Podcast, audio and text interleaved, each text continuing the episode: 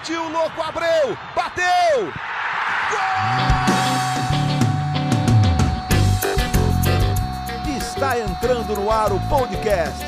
Sabe de quem? Do Botafogo! Do Alvinegro, do Glorioso.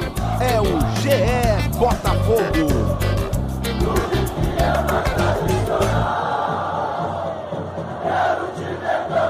Salve, salve, torcedor alvinegro!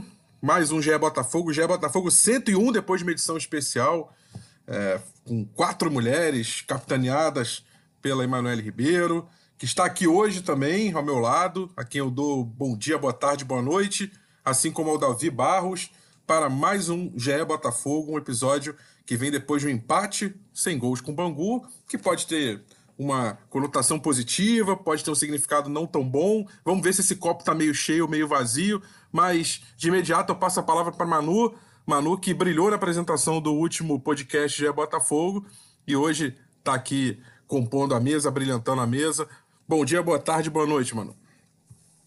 Fala, Rafa. Um olá também para o Davi, para o torcedor alvinegro que nos acompanha. Agradeço aí pelas palavras. Foi muito legal estar na apresentação do último podcast, podcast de número 100. Uma mesa só feminina. Realmente acho que, que a gente mandou muito bem. E agradecer, Rafa. Acho que faltou esse agradecimento no último episódio. Agradecer a você pela coordenação, pela ajuda na produção, porque sem você a gente não teria conseguido chegar também nesse episódio tão especial. E estamos aí agora para falar sobre esse empate 0 a 0 no Newton Santos. Acho que tem coisa positiva, tem coisa negativa. A gente vai comentar sobre essa partida aqui no podcast 101 do Botafogo. Davi Barros, que acompanhou, estava lá no Newton Santos, vai poder trazer ali os detalhes do jogo. Uma partida que me deu a impressão, Davi, não sei se estou certo ou estou errado, o que, que você acha disso, mas deu a impressão que ela foi jogada ali num, não tô um pouco abaixo, né? O, o, Botafogo parecia um pouco preso ali, né? Um pouco travado, né? Parece que a energia ali, aquela barrinha de energia começou meio que na metade ali, né? Foi mais ou menos isso que você sentiu também, Davi? Bom dia, boa tarde, boa noite, meu amigo. Olá, Rafa, Manu, parabéns pelo centésimo episódio. Fico só com pena dos botafoguenses que agora vão nos ouvir, porque não vai ser um episódio à altura daquele número 100. Mas, seguimos. É, é, Rafa, eu acho que nesse aspecto pode ser. Eu, eu, concordo um pouco com você, mas eu acredito muito que eu acredito muito que a razão por essa talvez um pouco uma certa apatia de repente do time tenha muita tenha muito a ver com a sequência de jogos que o Botafogo teve na, na semana, né? Pegou o Resende no sábado, no domingo à noite, aí viajou para o Maranhão, enfrentou o Motoclube na quarta-feira à noite, e aí chegou, voltou na quinta ou na sexta, e já também, justamente, pegou o jogo contra o Bangu, e eu acho que por isso que talvez tenha sido um pouco dessa apatia mesmo. O time estava cansado, porque realmente eram, foram três jogos em sete dias, é, incluindo aí uma viagem de ida e volta somados da cerca de 5 mil quilômetros, então é algo a se pesar, sabe? É, por mais que o Bangu tenha jogado uma, bem fechado, o Marcelo Chamusca até ressaltou isso, foi um jogo chato até também, se a gente parar para analisar assim se você for tentar ver o, VT e sabendo o resultado e não dormir, eu acho que é, um, é, um, é uma grande perseverança. Mas eu vejo um pouco nessa linha, sabe, Rafa, de que é parte bastante do cansaço do time. Verdade, Davi. Eu senti. Foi isso que eu falei, né? Quis dizer que o, hum, senti que a barrinha de energia tá na metade porque o time estava cansado mesmo, a sequência. E aí, Manu, eu te pergunto o seguinte: você, você frisava muito isso é, depois do episódio 99, antes do 100, né? Antes do jogo contra o Motoclube, que o Botafogo já, tá, já tinha poupado, o Chamusca já tinha poupado o time no segundo tempo contra o Rezende, pensando na viagem, no desgaste. E a gente comentava sobre esse desgaste, que é fato, né? É, eu fiquei pensando depois que eu vi o 5 a 0 falei, poxa, o Botafogo sobrou tanto em campo. Eu, eu poucas vezes vi um time tão desorganizado quanto como o Motoclube. E hoje em dia as informações circulam muito, né? Na, sociais, na internet. É, os, os, técnicos têm planilhas, eles conseguem planilhar a maioria dos times, mesmo times que não têm divisão como o Motoclube. E aí a dúvida que eu fiquei assim. Será que o Botafogo precisava ter jogado com o time completo contra o Motoclube? É, se o Botafogo jogasse com o time reserva, que vamos fazer, um, fazer um, um, exercício imaginativo aqui. Se ele jogasse com o time reserva contra o Motoclube, ele conseguiria ser eliminado desse jogo? É claro que a Copa do Brasil vale muito dinheiro, não dá para arriscar. O empate era do Botafogo como visitante nesse regulamento da primeira fase.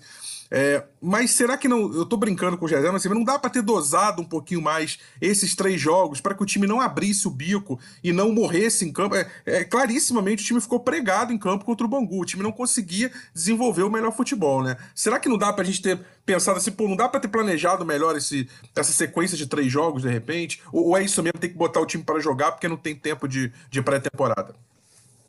Não, eu, eu vou até devolver o questionamento. Em vez de ter poupado e tirado ali o pé contra o Motoclube, por que não poupar diante do Bangu, já que a gente sabe que o Campeonato Carioca é mesmo laboratório, que a prioridade vai ser a Série B, vai ser o acesso para a Série A, e claro, é, até onde o Botafogo conseguir ir na Copa do Brasil, porque tem a questão financeira, tem a questão da premiação. Então, acho que contra o Motoclube, por mais que circule informação, por mais que Chamusca e toda a comissão soubessem que o adversário maranhense não era um adversário tão difícil, um adversário que colocaria resistência naquela partida, acho que é, era o momento de apostar tudo. Vai que o Botafogo manda a campo um time reserva, um time com meninos, como vinha acontecendo na reta final do Campeonato Brasileiro, e o pior acontece lá no, no Maranhão. Então, acho que naquele momento o Botafogo fez certo Chamusca já tinha tirado alguns jogadores naquela partida contra o Rezende, já tinha tirado o pé no segundo tempo, já pensando também nessa viagem, nesse desgaste durante a semana para a Copa do Brasil. Agora, acho que diante do Bangu, talvez seria uma oportunidade de luxo para o Chamusca fazer novos testes, né, Rafa? A gente tem falado tanto isso nos últimos podcasts, porque o Botafogo não teve pré-temporada, nenhum clube no Brasil teve pré-temporada, né, dos grandes. Então, ele vai ter que usar esse campeonato carioca, esse início de temporada 2021, como pré-temporada para se adaptar ao time, para se entrosar com o elenco, fazer também é, o seu trabalho ganhar liga, né? Sua convicção ser comprada ali pelos jogadores. Então, acho que a gente vai ter muito esse problema nesse início de temporada, porque tem a questão do desgaste, os jogadores vêm de uma temporada desgastante do Campeonato Brasileiro de 2020, com alguns dias só de intervalo para o início do Campeonato Carioca, e tem outra questão que são é, os novos reforços que estão chegando ao clube também, chegam de, de outra forma, né? Também tem a questão física, chegam cansados, fora de forma, falta entrosamento com o elenco, com os companheiros, então tem toda essa questão Acho que, que contra o Bangu talvez seria o momento de o Chamusca fazer novos testes, aproveitar para dar uma descansada nos jogadores.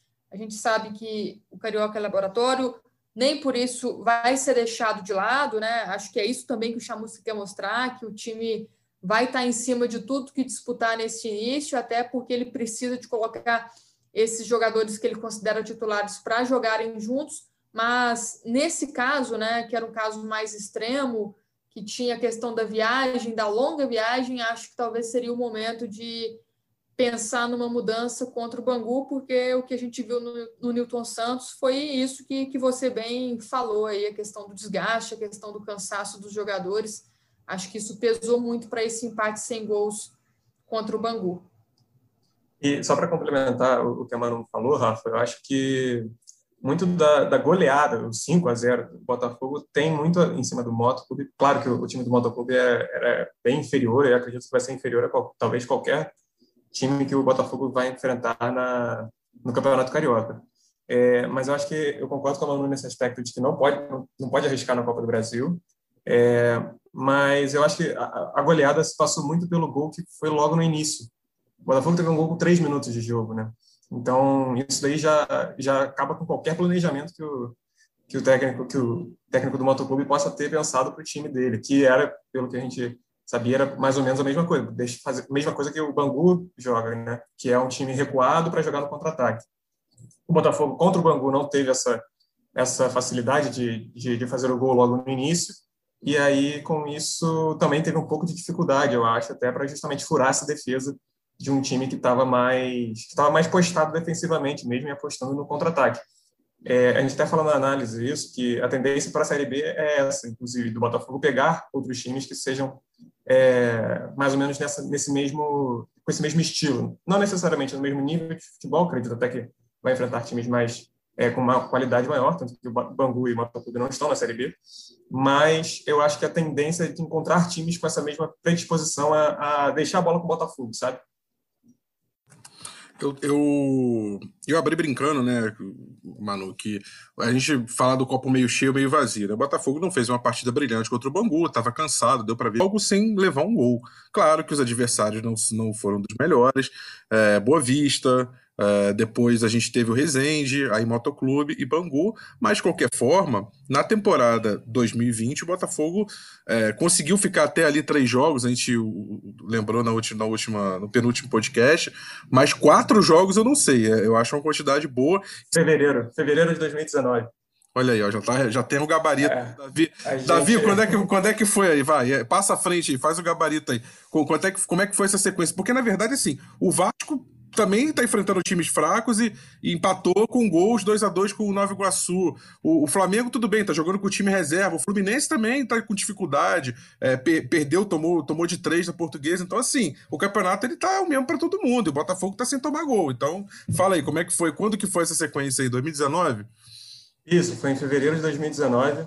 A gente até fez uma, uma matériazinha, assim, um jogo rápido mesmo na, na, no BGE no site bge.globo.barra Botafogo, que fala isso, que foi em fevereiro de 2019 e que foi, foram dois jogos da Sul-Americana contra o Defensa e Justiça e também um jogo pela Copa do Brasil contra o Campinense e um pelo Carioca contra o Boa Vista. 3 a 0 1 a 0 2 a 0 e 3 a 0 então, E assim, o Botafogo naquela época fez um gol a mais do que tem hoje, né? É, o Botafogo empatou dois jogos em 0 a 0 então, enfim. É, e além disso, também teve outros, outros outras duas sequências, pelo que a gente viu na década, né, na década que passou agora. Tiveram outras duas sequências de quatro jogos sem tomar gol, é, uma em 2017 e outra em 2016. E em 2013, o Botafogo chegou a ficar sete jogos seguidos sem ser vazado. Ah, para usar uma expressão que o Davi implicou na, no, no penúltimo podcast, é, é alvissareiro isso, né, mano? É assim, inspirador, é, enfim. É uma boa notícia, não. É uma ótima notícia você ficar quatro jogos sem levar gol, independentemente do adversário, porque a gente está falando de times profissionais e é, é, passar com o que eles chamam lá fora de clean sheets, né? É, não é fácil, né? É, e a gente, se for buscar na memória, né? A gente falou muito desse jogo aqui nesse início de temporada, porque foi o jogo que, que o Botafogo marcou mais gols na temporada passada, aquele 6 a 2 sobre a, a Cabo Friense. Mesmo jogando bem, mesmo é, atacando, sendo agressivo, fazendo seis gols, naquela ocasião o Botafogo tomou dois gols da Cabo Friense, que se for pensar, está nesse mesmo nível dos adversários que, que tem enfrentado nesse início agora da temporada 2021. Então, já dá para ver sim o Chamusca colocando a casinha em ordem, nesses primeiros quatro jogos. Acho que é uma notícia muito boa o Botafogo não sofrer gols e é aquela questão do jogo coletivo, né? O Botafogo está fazendo com que peças que não estejam tão bem encaixadas ali ainda passem em branco sem serem notadas, porque o time está fazendo seu papel coletivo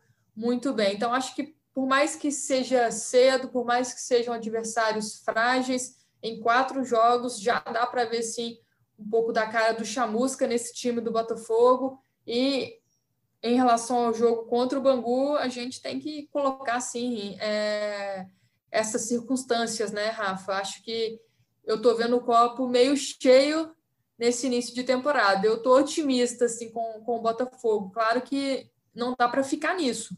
A gente vai continuar cobrando porque Botafogo ainda está no mercado também. Com esse elenco que o Botafogo tem agora, não dá para sustentar a temporada toda. Mas eu estou gostando do trabalho que o Chamusca está fazendo, assim, porque durante muito tempo, em 2020, a gente viu um Botafogo sem convicção em campo, e isso que, que pegou muito. Acho que agora essa história está começando a mudar.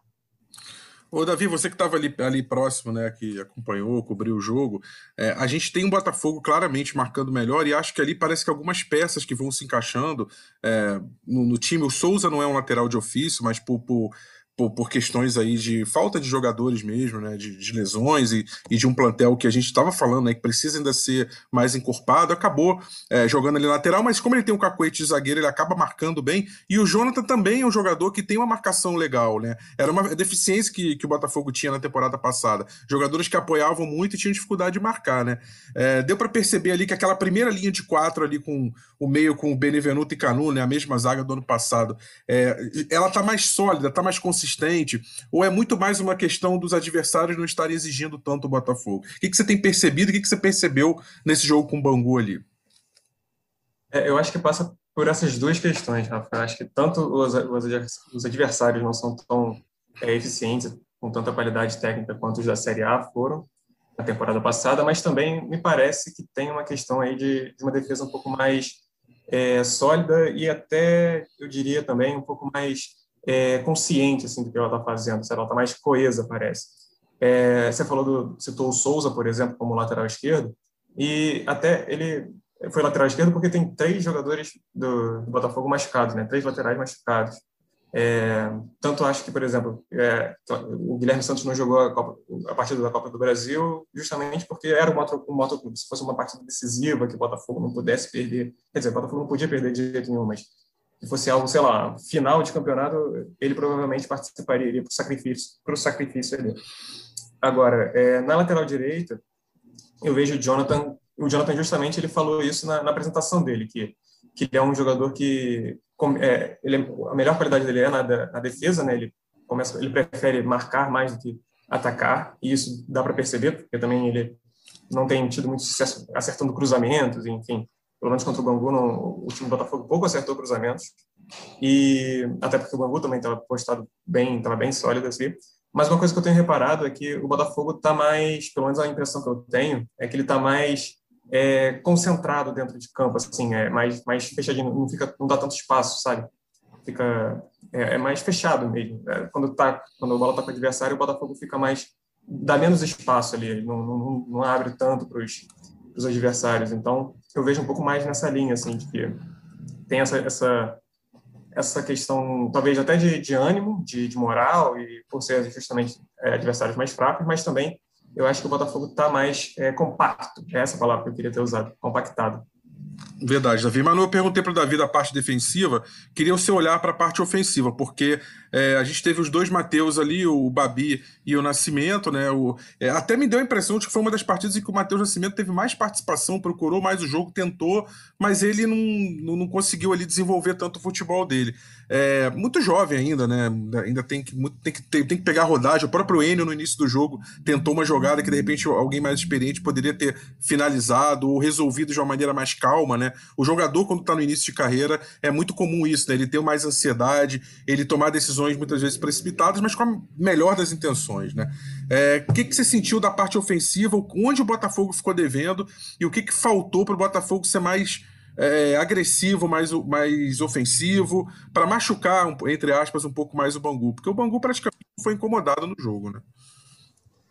É, Rafa, eu acho que nem é tanto ali a questão dos jogadores de frente ali, dos três atacantes. Eu acho que fica mais pelo meio de campo criativo do Botafogo, que deixou a desejar nesse jogo contra o Bangu.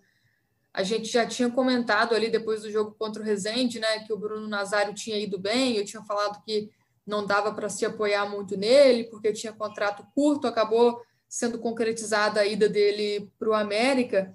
Então, o Botafogo perdeu um meio de criação que também não era tão confiável assim, mas ficou à deriva nesse setor do campo e acho que isso que pesou contra o Bangu. Marcinho, mais uma vez, improvisado no, no meio de campo ali, como meio ofensivo pelo Chamusca. Não é uma posição que ele está acostumado a fazer. No Cuiabá, quando foi bem justamente com o Chamusca, Marcinho não atuou no, no meio de campo, atuou caindo mesmo pelas laterais ali como atacante. Foi ali que ele jogou bem antes de, de lesionar, né, de se machucar lá no Cuiabá. Foi ali que, que o próprio Chamusca lançou ele. Então, acho que, claro que deve ter tido ali uma conversa, ele deve ter se colocado à disposição para o Chamusca para fazer essa posição no meio de campo, ajudando na construção do jogo, mas não pegou legal ainda não. Contra o, o Motoclube, até que foi melhor, eu achei o Marcinho, mas naquele jogo, né, tinham outras circunstâncias em campo, então acho que não deu para a gente avaliar muito bem ele como meio ofensivo. Já contra o Bangu, acho que o Botafogo é, ficou muito a desejar nessa questão da, da criação. Assim, o Marcinho não foi bem e escancarou essa deficiência do Botafogo, que ainda está no mercado em busca de um meia ofensivo para ser essa opção para o Chamusca ao longo da temporada. Esse jogador que faz muita falta no, no esquema de jogo do treinador. Agora, ali na frente, né? Quando o Botafogo teve as chances, quando o Botafogo criou alguma oportunidade de tentar agredir o Bangu, foi mais pelas jogadas individuais, mais pelas jogadas nas pontas. Acho que, que o Enio foi bem. É, os centroavantes deixaram a desejar também com relação a Matheus Nascimento. Já tinha falado isso no último podcast é um jogador muito jovem ainda, acho que a gente não pode criar muita expectativa, não pode ter muita cobrança em cima dele, apenas 17 anos, e o Botafogo vai ter esse cuidado ao longo da temporada, vai usá-lo aos poucos. Acho que talvez contra o Bangu talvez não seria é, um jogo para ele, né? Um jogo 0 a 0 ali, um jogo para o Matheus Nascimento entrar e ter a responsabilidade de buscar resolver, de buscar decidir a partida mas é um jogador muito talentoso e acho também que participou mais das jogadas já no sábado. Com o tempo, com o tempo, né, ele vai ficando à vontade ali para se soltar mais em campo.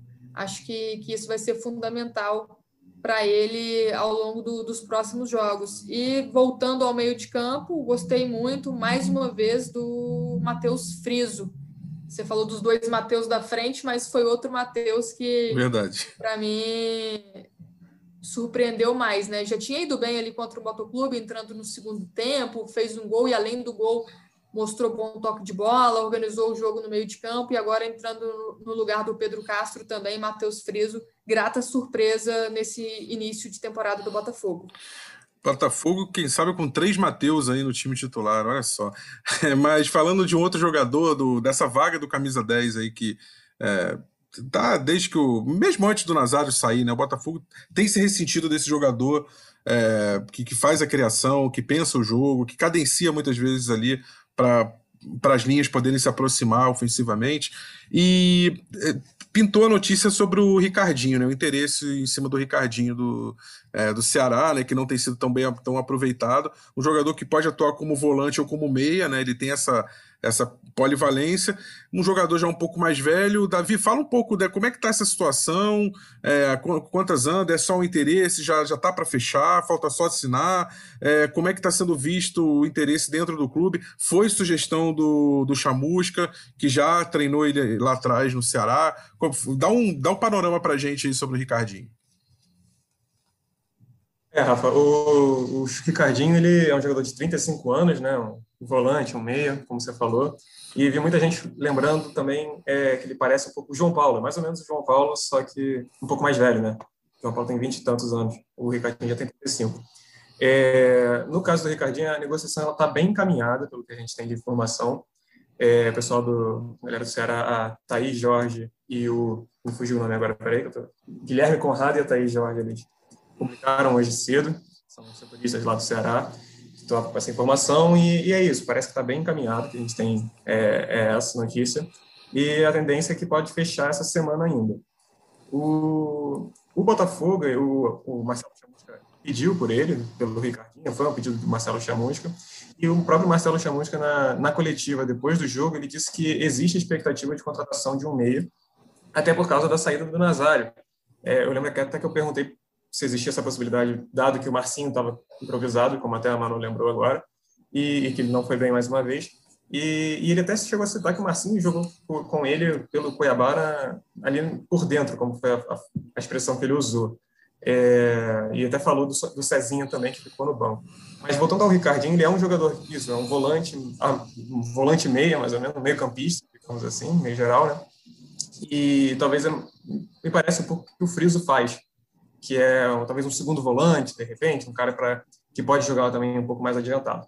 É, não sei se por ele, ele não vinha sendo utilizado no Ceará, então não sei se como é que está a questão física dele, se não dá muito para saber. O Couto Ferreira não contava com ele, é, tanto que a negociação é vista com bons olhos pelo próprio Ceará.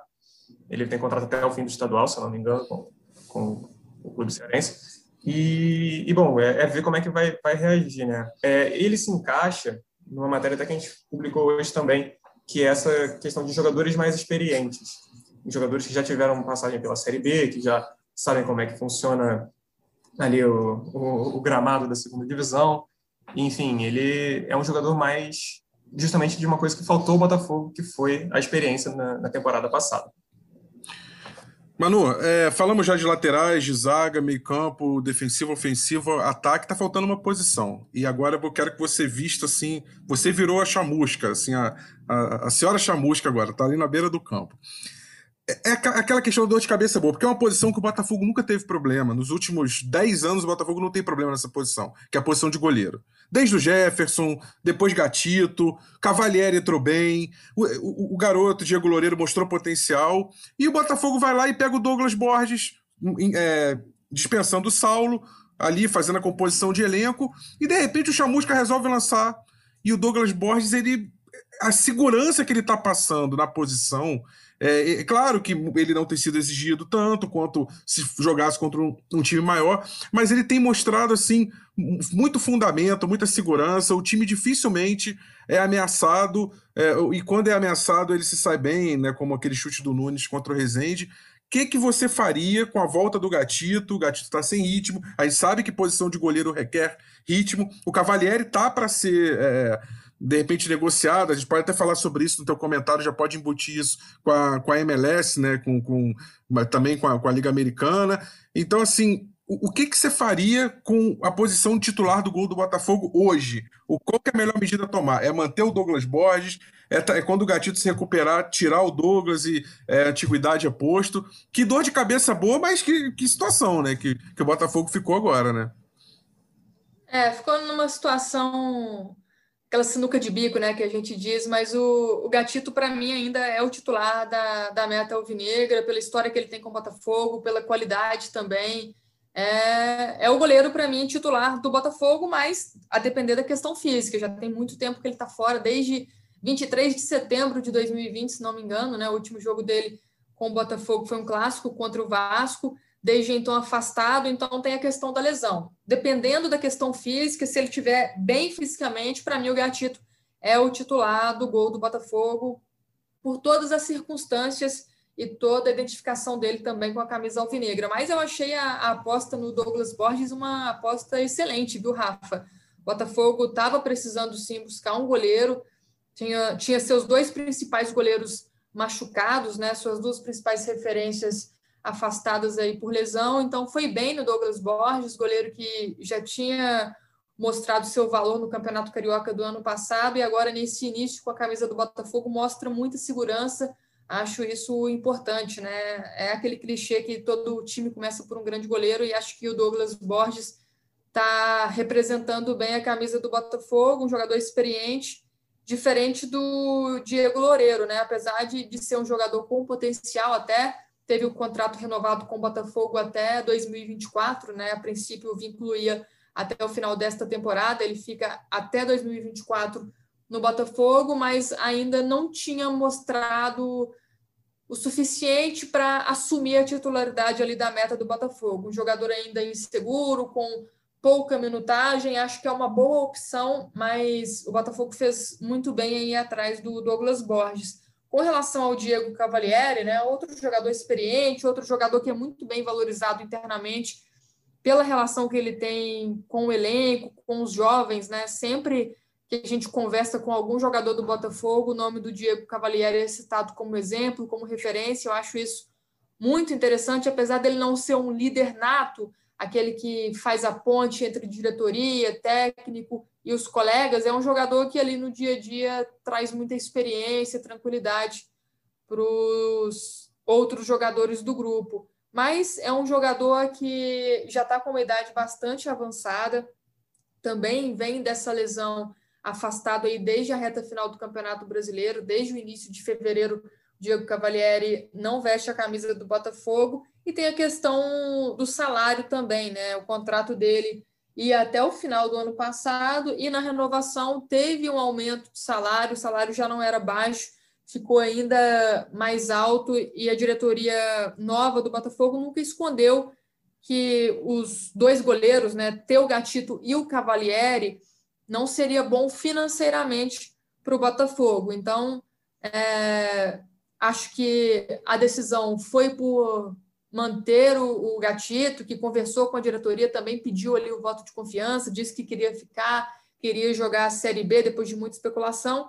Então, acho que hoje a, a decisão aí, a dúvida está nessa questão do Cavalieri. Fica, sai, é, vai sair para algum time. Por enquanto, essa questão da MLS são apenas é, boatos.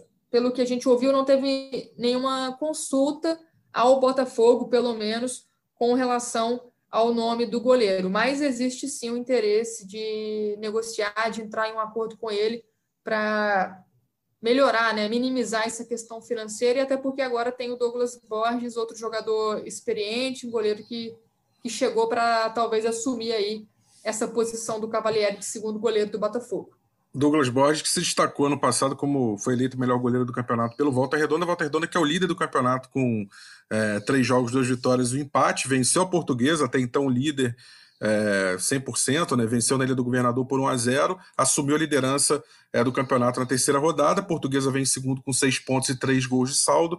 Flamengo em terceiro, perdeu para o Fluminense ontem no Maracanã é, dois gols de saldo também, tem seis pontos. O Botafogo é, fecha o G4, lembrando que os quatro primeiros se classificam para semifinais e o cruzamento de primeiro contra quarto, segundo contra terceiro. Botafogo tem cinco pontos. É, Botafogo, se vencesse, é, seria o líder do campeonato pelo saldo de gols. É, Davi, a gente vem falando assim. Tá difícil estabelecer parâmetro. O Botafogo vem enfrentando um time que não é da realidade dele, da Série B, é time mais fraco. É, agora não. Agora o Botafogo vai domingo ter um compromisso contra um adversário direto da Série B, um time que vai brigar com ele por vaga certamente. Um time que tem um nível técnico semelhante ao dele, como a gente viu em 2020, né? E um time que não vem bem no Carioca, também tem poupado, enfim, tá, tá se reconstruindo, né? Ou se construindo para a Série B, o Vasco da Gama. Jogo em São Januário, como também vai ser no Campeonato Brasileiro, cada um que tem um mando escolhe o seu estádio tranquilamente, né? Nenhum dos dois deve jogar no Maracanã, Botafogo jogar no Newton Santos e o Vasco em São Januário. Então é um teste legal. Acho que assim, Botafogo finalmente vai ter um teste vai ser testado, e aquela regra de que a partir da quarta rodada tem que usar os melhores jogadores disponíveis, a não ser por questão de lesão, né? Não dá para é, dar aquele migué e botar o time todo reserva como brincando, né? Óbvio que não é migué, mas o Flamengo ontem jogou com o time praticamente todo reserva também é, contra o Fluminense. Dessa vez não, o Botafogo vai ter que entrar em São Januário, o Vasco também, o Botafogo já vem jogando com o time titular, mas o Vasco vai ter que botar força máxima. Então nós vamos ter um, uma boa medição de, de forças e um bom teste para o Botafogo finalmente, Davi. O que, que dá para projetar desse clássico em São Januário, domingo, seis da tarde? É, é isso, Rafa. O primeiro clássico da temporada, né? É, e o Botafogo também já vai emendar em, em dois clássicos, um seguido do outro. Depois tem o Flamengo também no meio de semana. E o que eu acho que dá para para esperar é que vai ser um bom jogo, porque o Vasco está precisando vencer né, também. O Vasco é o penúltimo colocado, tem um ponto em três jogos. É, até pode ser ultrapassado pelo Macaé hoje ainda, segunda-feira, que o Macaé vai enfrentar o Boa Vista. E o que eu acho difícil, mas eu, a tendência é que o Boa Vista vença, mas é, o Botafogo vai ter uma, uma semana de preparação pela primeira vez desde, desde a chegada do Marcelo Chamusca. Né? É, ele, o Chamusca emendou o jogo contra o Boa Vista com ou melhor, o jogo do, contra o Ceará já emendou no jogo contra o Boa Vista, o Botafogo na pré-temporada não fez. Aí depois desse jogo contra o Boa Vista já veio o jogo contra o Resende, no fim de semana. Aí o, o a partir de agora contra o Motoclube na, na quarta-feira na, lá Maranhão, e aí agora o Bangu, e vai ter um pouco de descanso. O Chamusca finalmente vai ter um pouco de tempo para ver o que ele vai conseguir fazer e armar para o jogo contra o Vasco.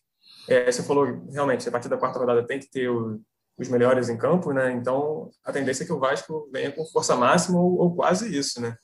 Então, e, logo em seguida também tem um clássico com o Flamengo. Então, vai ser um, vão ser dois bons testes aí para o Chamusca.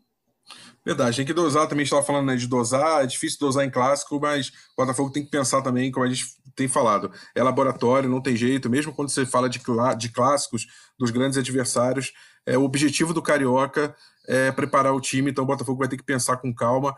É, Manu, teus destaques finais.